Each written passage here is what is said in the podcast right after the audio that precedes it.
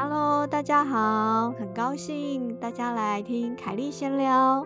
我们今天邀请到 IG 的好朋友鱼皮粥，我们来请鱼皮粥先自我介绍一下。哦，Hello Hello，大家好，我是鱼皮粥。呃，我目前有个 IG，目前是一根火柴的名字。呃，我是身心灵导师，然后目前也在学习催眠，还有呃跟赛事心法的路上。哦，其实我一开始想我的品牌名称，其实想也蛮久的。呃，因为其实我一开始很想要带给大家最主要的是温暖的感觉，因为比较多人会遇见身心灵，可能大部分的人都会是在他低潮的时候，或者是比较黑暗的时候。那我觉得这个时候就蛮需要，就是一种一种支持，所以我才诶一直想到想突然想到童话故事的那个卖火柴的女孩，那就啊。我希望我自己就是那个女孩，那至少我可以帮你点这一根火柴，至少让你看见希望，然后你也有快乐的感觉，然后在那一瞬间启发，可能就可以推动到他未来的人生或之后的，不管面对困境或者是难关这样子。对，至少就是这个微弱的烛光，觉得这一切还是很美好的。对对对对对。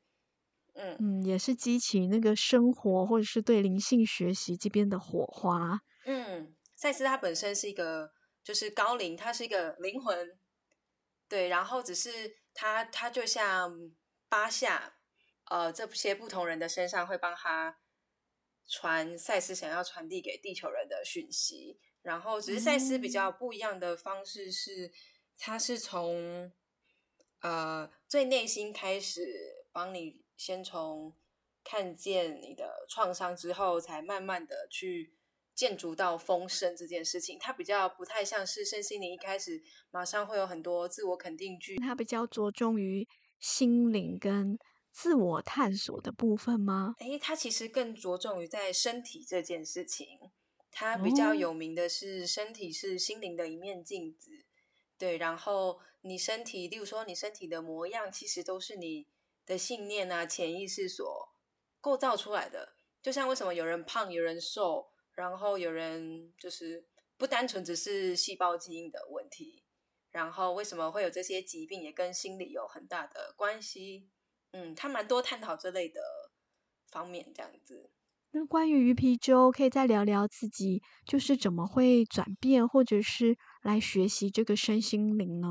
我其实也没有意识到自己转变呢。我大概是 三年前的时候，我遇见了那个断舍离。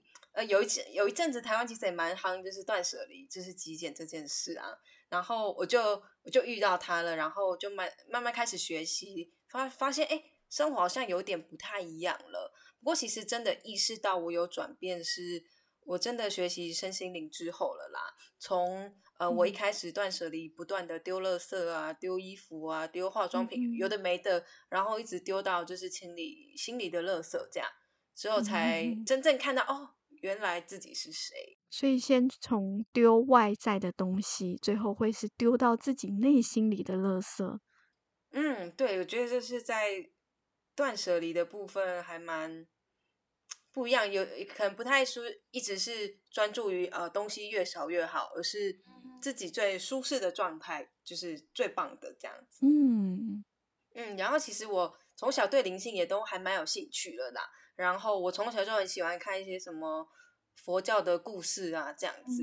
可是到后来呃长大之后，也有参加一些佛性的佛教的一些团体，或者是一些佛教，也有参加过其他一些。宗教的活动，感觉哎，每个宗教好像都有要有戒律，然后才可以成为什么，或者是才可以变好，还是就是有一个条件的感觉。对，好像对对对对，没错没错。然后就哎，奇怪，真的一定要这样子吗？然后就哦，好多疑问哦。当然，这不是批评什么宗教，就觉得哎，好像就是没那么比较有框架，然后没那么自由的感觉。嗯，然后是。学习身心灵之后，才哎慢慢了解啊，其实这个佛啊，这个神性啊，其实一直都在你心里，而且这个每个人都有，所以每个人都有自己的力量跟那个神性，要带我们自己去发掘。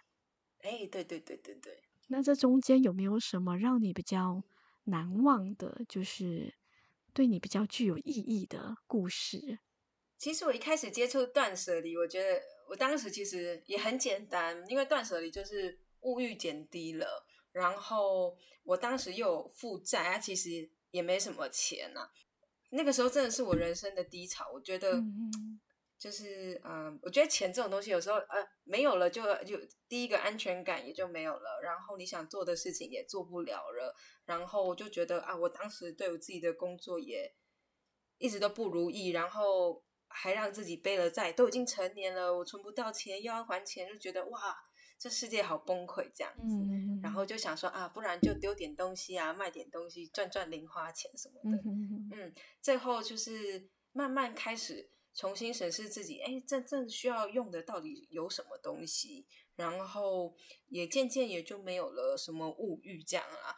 然后接触断舍离到身心灵的过程，其实刚好我就迈入我的人生第二个阶段，就是婚姻这样子，也很刚好的。我觉得这是嗯，就是很共识嘛。就是我婆婆当时也学习赛斯一阵子了，那其实，在。呃，就是嫁过来之前呢，我其实没有听过赛斯的，对，然后只是偶尔会看看一些身心灵的书啦。然后当然极简主义它慢慢的比较深的内涵会有关于身心灵，之后又刚好这段婚姻就是听到哎赛斯对信念创造实相的这个解释，我才真正了解啊，其实也是呃很简单很清楚的一个。一个概念，然后才明白，哎，原来我们所困在外境都只是我们所创造出来的。然后就这样，我觉得哇，好神奇哦，好有趣！我就这样啊，一脚就踏进去圣心灵的世界了。然后刚好家人也很支持，然后又可以一起去学习这样子。哎，对对对，这我觉得也是蛮特别。目前可能刚好我婆婆也是学习这个，然后目前没什么婆媳问题啊，还是什么，就也也有另类的共同话题，蛮有趣的。嗯，所以在这个过程中，一定会有面临到一些，像不管是学习，或者是对于身心灵这个新领域，在过程中一定会面临到挑战，或者是在同时现实的工作、生活，或者是身份的转换，可能心境上的调试，你都怎么运用？就是自己的心学的这些来面对，或者是调试呢？其实我是一个很有行动力的一个人，就是不管是面对什么事情啊，其实我都非常的理性，然后也很勇敢。然后其实我原本觉得自己这样的我很不错，因为对任何事情啊困难，其实我都很勇敢去面对，这样子我都还蛮喜欢这样的个性的。然后也在我就是面对挑战的路上，也增长了很多能力，因为我这个个性。嗯。可是突然就是有一天，我就觉得啊，我怎么没有力气了？就是突然很没有那个冲劲，可是我一样就是有有梦想啊，有目标，可是我真的就是没力了。我很想要再往前，可是我就已经没有力气往前。当下我就知道，哎，我需要休息，可是我又舍不得休息，就像啊，一直拉扯拉扯，然后一直打架，就自我内耗了好一阵子哦。然后一直直到我认出我生命的议题之前，其实我都不知道我自己在内耗我自己。我还一直觉得，嗯，我这很勇敢的个性，遇到什么困境都一直一直往前去挑战这样子。然后，呃，我在前一阵子其实有闭关一个月，我才了解到说，哎，我的勇敢跟坚强是来自于原生家庭的一个创伤。对，当当我认出来的时候，我非常的惊讶。就是勇敢跟坚强，在大部分的人的价值观里，这是优点。嗯嗯，然后哎，却没想到，这是因为我的创伤，然后我不得不勇敢，然后我不得不坚强，所以才衍生出来的一连串的一个圈圈这样啦。不过同时，我觉得我也很庆幸，因为我刚好遇见了就是灵性的学习，让我知道说，哎。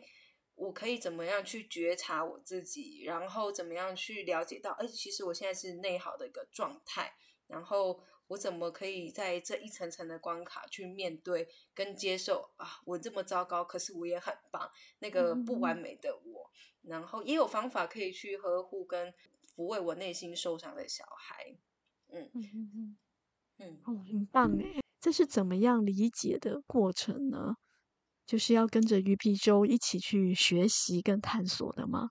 其实我觉得在面对各种挑战的时候，蛮蛮好玩的是，就是永远都要一直去觉察，然后去看见，应该说对自己一直保有那个好好奇心，嗯，然后就会发现，对对，之后就不会不会觉得哦，我就是一个这样的人呐，所以我就会遇到这样的事啊，嗯嗯，对对对，所以我我觉得对保保有好奇心是在调试自己以前需要嗯做的一件事情，然后慢慢才你会打开你的觉察力。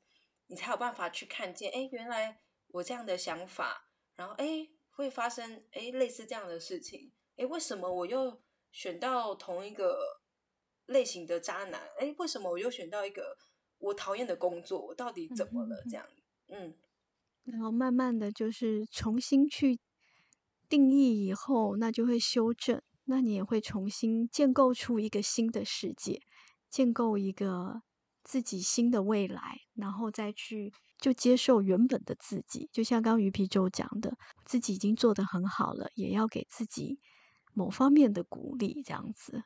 哇，这不容易耶！这其实是还蛮大的功夫。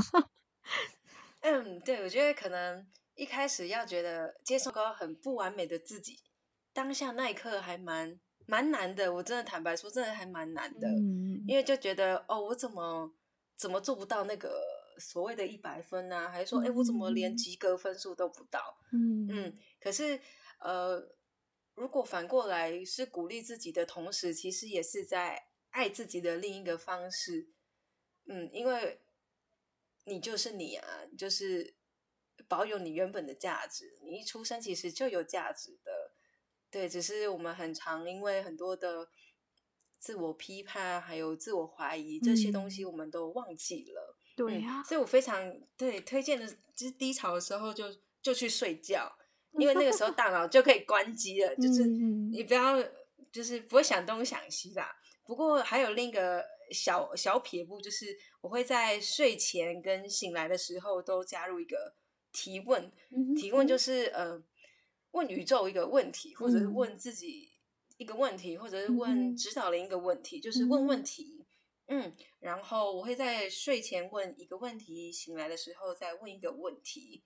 嗯，就例如说，嗯，呃，我我今天睡前我就会告诉自己自己说，我生活中任何的问题都会随着我醒来去解决，就会获得到答案之类的。嗯，或者是说，嗯，我还有什么样的方式可以？解决我生活上的什么什么问题，嗯嗯，然后醒来之后呢，就随心所欲的去做自己开心的事、身体舒服的事情，就不要去想我到底问了什么问题，然后去执着那个答案到底是什么啊，什么时候会来？嗯，当放松的时候，这个答案就跑过来了。嗯，对，就放松的去接收，然后不执着的时候，才会把应该说执着，我们就会 focus 变成一个点，就不会是一个面。嗯，那我们就会把那个可能性的门就关了很多起来，嗯，就不局限那个接受的可能性。嗯，哎，鱼皮粥分享，第一个是要放下执着，因为一开始听我想许愿的时候，像我可能就会一直很执着啊，怎么办？醒来我没有答案呢。鱼皮粥提醒我们，对啊，就是不要执着。然后第二个，我觉得更重要的是，就是要去做开心的事情。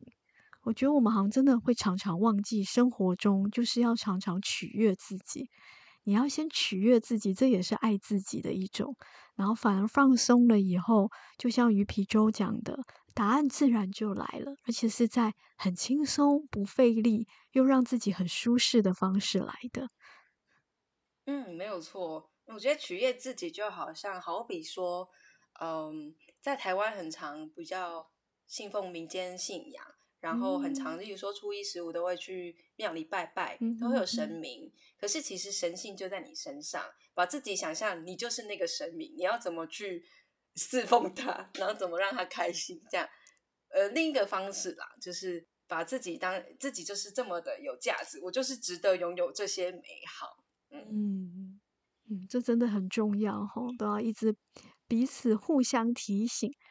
所以大家忘记了，也可以再去逛逛鱼皮粥的 IG，或者是再把这段 Podcast 再打开来听听，要一直提醒自己。嗯，像这些限制性的信念，刚刚鱼皮粥有提到了一些方法，但是我嗯们有时候还是会很焦虑，或者是很执着的时候，那鱼皮粥有什么建议吗？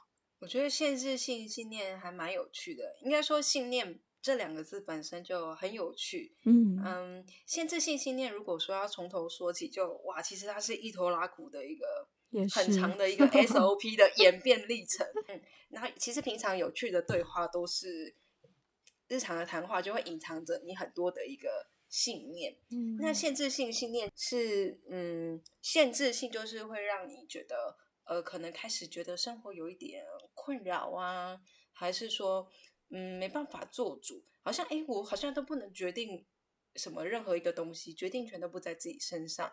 那这系列的事情呢，就会潜藏着你的限制性信念。那比较常发现的就是自我鞭策，哦，一定是我不够好，所以我被老板嗯骂了。那我要好好努力，我才不会被老板骂。听起来这句话真的也没什么毛病，很棒，很上进。嗯对，可是其实这隐藏着对自己很多的自我批判。一开始就说我觉得我不够好了，就是因为我不够好，所以老板骂我，然后我嗯工作也做得不好。嗯嗯，呃，在认识这个限制性信念的同时，就会慢慢很像剥洋葱，就是会一直往内一层又一层，然后你要去蜕皮，然后去看见。这中间还蛮需要一股勇气的，嗯就是当你哦明明知道你有一个很大的魔鬼就站在那里，可是你就得告诉自己，这个魔鬼非常的温柔，他长得和蔼可亲，我可以再多靠近一点点，嗯嗯，然后看见自己到底是如何创造出现在的限制性信念。就别急着去责备他啊，我怎么又跑出这个信念了？而是选择重新温柔的去呃摸摸他啊，然后抱抱他，了解自己，哎，为什么会运用了这样的一个惯性的不良思考模式？对对，然后慢慢的一直一直推推推探讨起来，有可能会追溯到童年啊，或者是原生家庭等等。嗯，这些都需要慢慢的练习改变，才能真正去解除所谓的限制性信念。嗯，对，这的确嗯是一条蛮漫长的路啊。那也谢嗯谢鱼皮粥一直提醒我们，不管怎样，根源都是要爱，就是爱自己，然后也要肯定自己。那当然，像那个一开始举的例子，也许就是在我们生活中很容易去不小心说出的，这个觉察真的也不容易。譬如说啊，我就是不会啊，遇到事情哦，我就是不知道啊，就是把力量都给出去了，这样子。嗯，这在平常还蛮难发现，因为这就是我们很习惯的一个思考方式。嗯，嗯，对。不过这个都可以慢慢的练习。对呀，只要只要有心，对不对？嗯对对，我觉得嗯，只要你有时间，或者是说可能当下没有办法觉察出来，我觉得也没有关系。可是就是如果你这个呃刚好那个场合或那个事件你真的很不舒服，那等这个不舒服的感觉过去了之后，再把自己跳出来看看，哎，自己在那个事件演了什么戏，怎么那么的不愉快，然后就会从这里就开始觉察出，哦，原来我是这样的人。那今天也很谢谢鱼皮粥，就是很简短的，但是又跟我们介绍了他自己他自己的故事，然后还有他的相信。那最近鱼皮粥这边有什么想要让听众们知道，或者是想推广的吗？关于自己的活动啊，或者是计划呀？我最近在筹备，就是我一月十一号的免费公益讲座。那这个讲座的主题是拒绝撞墙，守护你的心灵宝盒。那其实这个讲座主要会说的是我们人生路上很多的跌跌撞撞啊，为什么都一直心想而事不成？那为什么我们总是为了生活、为了工作，你只能伪装成别人喜欢的样子？嗯那透过讲座之后，你就可以学习到，诶，到底要怎么由内而外好好爱自己。那当然，后面就是呃，我有一个就是小小的活动，就是七日疗愈日记的一个加入办法，也会在讲座的同时呢，跟跟大家分享。那欢迎关注我的 IG，都会有最新的消息跟。好，我都会把鱼皮粥的 IG 的资料都会附上。请问一下，这个公益讲座是线上的吗？还是会在哪里举行？呃，目前会是在线上举行。所以只要关注鱼皮粥的 IG，就是准时收听，就会知道什么时候会有这个公益讲座。那会再回放吗？就是如果呃当时那个时间没有办法听到的听友或 IG 友，哦，目前这哦这个讲座就没有就是回放这样，嗯。目前就是开放，对对，直播，对对对，叫大家同时这样子，嗯嗯，就可以直接跟鱼皮粥对谈，就听鱼皮粥如何分享，由内而外好好爱自己。嗯，对呀。那还有什么最近的规划？目前还蛮着重在于自己的一个能量，就是在。修复嘛？学习，嗯，有有很多时候在学习身心灵的同时，我们都很想要自己赶快好起来，然后也很想要在身心灵之后，哎，我学到了，然后我可以帮助我的家人呢，帮助我的朋友，嗯，不过在这之前都会忘记了把自己先。先先处理好，嗯，对对，调整好，对，然后又或者是，哎，即使哎，目前状态调整好了，可是我们一直付出，一直给予帮助的时候，那个频率又有点失衡了，嗯，所以我最近还在练习这样的一个功课，嗯，但很谢谢鱼皮粥，你在 IG 里面也有分享，譬如说刚开始接触身心灵，那就一定会想要找老师。或者是可以学习的课程，我觉得玉皮粥很棒，他有写了一个三步，可以再稍微提一下你的这三步吗？就是当这个三步是你自己在学习过程中的一个感触，或者是一个总结吗？就是自己觉得，嗯，我当初也踩了一些雷，所以我 希望大家不要踩到这些雷，这样子。嗯，对，我觉得在身心灵的一个。学习领域来说，它是一个比较没有办法去比较的，然后也没有办法去衡量的。有时候这个还蛮靠频率的一件事情，然后也很容易让别人误解说，学习身心灵就好像，嗯，中邪还是学通灵，还是学，就 是让大家觉得是一个匪夷所思、怪力乱神的东西。嗯，所以呃，这是我学习的经历。第一个就是不盲从。就是不管是呃什么样的老师，可能你的 A 朋友说这个老师好棒，然后你的 B 朋友又说那个老师很不好，那你到底要听 A 或 B 的？最主要还是回归到你自己的内心。只要你觉得这个老师让你觉得哎很快乐、很舒服，那这个就是适合你频率的老师。嗯，然后呃再就是不自由，就是不自由的部分，如果。在这个他的这个老师的身心灵的一个学习课程里，或者是他的一些规范里，然后大部分其实都应该要用爱的方式让你理解这这个规范背后的意义到底是什么。嗯嗯。可是如果说他一直塑塑造说，哎，我要崇拜这个老师，你才能在这里，或者是说你一定要遵守什么，你才能在这里，那。他可能你最后很想离开，他又想要贬损你啊！你就是因为哪里修为不够啊，所以你不能再继之类的。就是我之前有听说我的朋友就是踩这样的雷，天嗯，而且这这有有有些就是教派这样子，嗯，然后再就是不恐惧，就刚刚听完也也会觉得，哎，某些课程领域的一些身心老师会这样子造成一个隐形的恐惧，让你一直觉得自己是不够的。然后，其实大部分身心灵的老师都会一直提醒你，就是不不要用恐惧去做学习，然后用正向的方式上看见自己的好，然后来提升自己。嗯，不过最重要的是，不管你怎么选择，都不要把这个选择的力量交给别人，因为今天这个是你所要做的一个学习，你想要练习的一个地方。对，谢谢鱼皮粥分享这三点，真的很重要，因为很多人对于这方面的。都很有兴趣，也很有热忱去学习，所以经由这三点，至少可以让自己一直是回归到爱的本质。然后也重要的是看见自己的需要，而且鱼皮粥最后也有分享哦，就是如果你问鱼皮粥，他其实并不会第一时间给你建议，因为他觉得他跟你是平等的哦。光这个想法或者是你传递出来的信念。就让人觉得很温暖呢。就不是那种高高就一个高一个低，而是平等的，而是我是来协助你的，就大家都是回归到爱的本质这样子。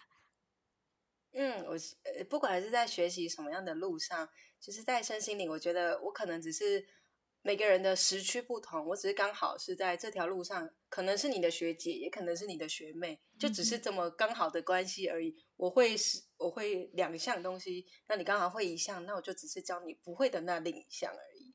哦，这很棒诶，就真的让人很温暖。而且鱼皮粥最后有讲哦，你要永远记得。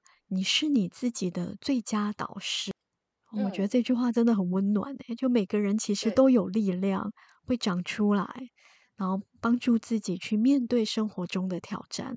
我们一开始一起聊的，每个人的内心其实都有神性，你的佛性跟你的你想要拜的神跟佛，其实都在你心里。真的，我们应该要好好先好好安顿好自己。我们有时候真的都把一些力量都交出去了。对呀，对呀。那今天真的很感谢鱼皮粥，真的用这简短，还有他百忙的生活中，来凯丽闲聊，跟大家推广他的信念，还有他的一根火柴创办的理念。